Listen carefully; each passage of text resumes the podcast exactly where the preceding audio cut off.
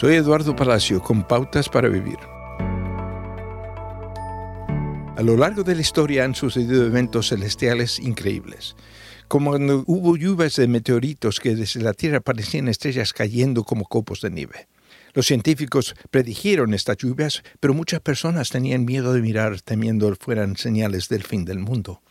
Pedro escribió en la Biblia, en aquel día los cielos desaparecerían con un estruendo espantoso, los elementos serán destruidos por el fuego y la tierra, con todo lo que hay en ella será quemada. Los científicos nos aseguran que con la división del átomo, lo que escribió Pedro se ha convertido en una posibilidad real. Los científicos también confirman que la Tierra eh, se está desacelerando gradualmente, como si fuera un reloj que deja de funcionar lentamente.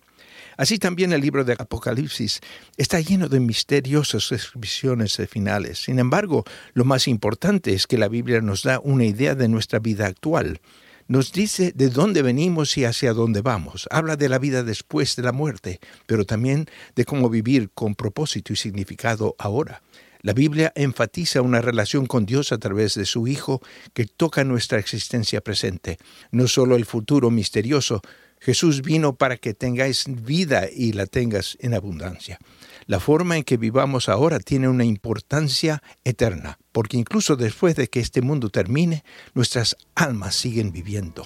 Cuando vea una estrella fugaz, recuerde que más allá de nuestro estado actual hay un Dios amoroso.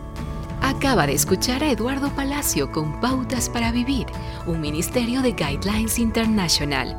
Permita que esta estación de radio sepa cómo el programa le ha ayudado. Acompáñenos en la próxima emisión de Pautas para Vivir. Gracias por su sintonía.